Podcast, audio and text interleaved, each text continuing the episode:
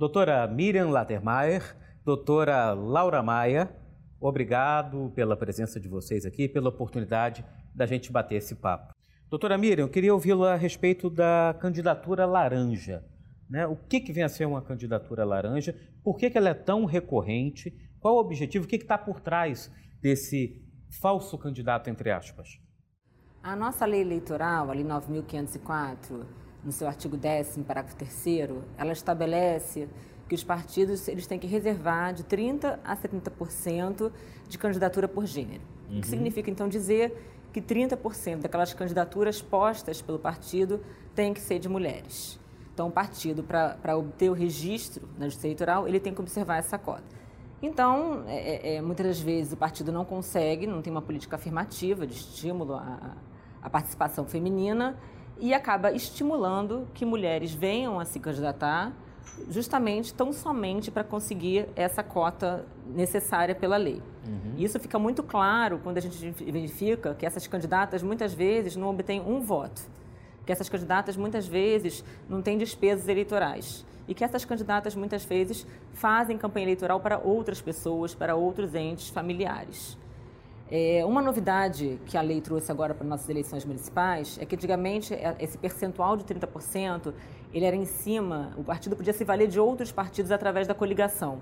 Então era 30% em cima da quantidade de mulheres considerando é, que fossem coligadas, né, os partidos Ainda coligados. Ainda que algum dos partidos não cumprisse individualmente Exatamente, você poderia pegar esse percentual, percentual uhum. de um outro partido. Uhum. Hoje, é, nas próximas eleições municipais, serão as primeiras eleições proporcionais em que as coligações foram vedadas. Então, nessas próximas eleições, é, os partidos terão que observar de maneira individual esses 30%, o que vai acabar fomentando essa participação feminina.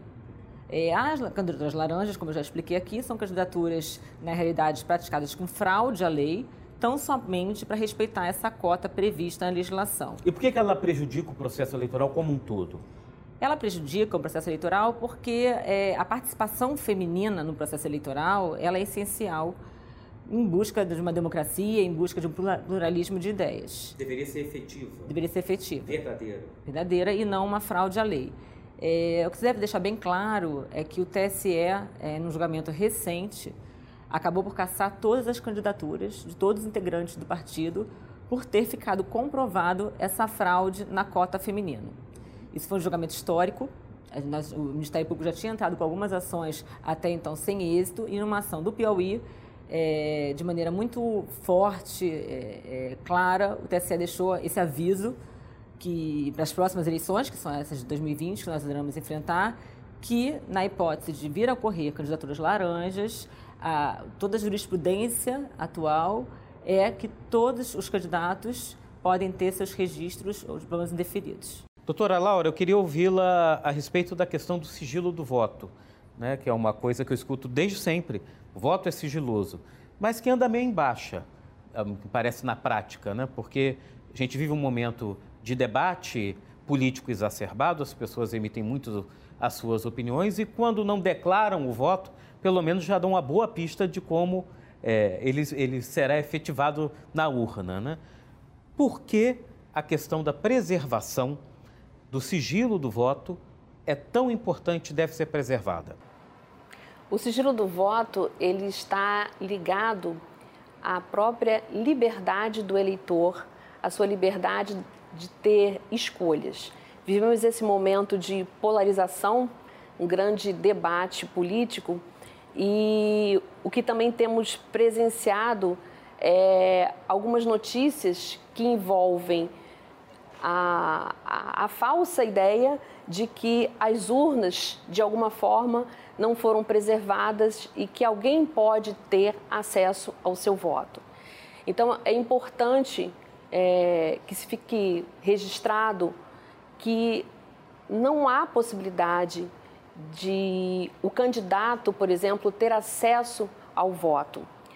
Quando falamos de compra de voto, ainda existe essa ideia de que é, eu preciso provar para aquele candidato que eu divulguei as suas ideias, que eu estou votando nele. Então, o eleitor precisa ter essa certeza de que o voto dele é preservado, que ele é livre para divulgar as suas ideias, mas que ele é livre para votar até em outros candidatos que não necessariamente aqueles que ele está apoiando talvez publicamente. Às vezes por uma questão social, por uma questão familiar, o eleitor se vê é, constrangido de alguma forma a ter que defender a ideia de um determinado partido ou de um determinado candidato, mas ele é livre na urna para estar votando em quem ele quiser. De forma sigilosa. De forma sigilosa.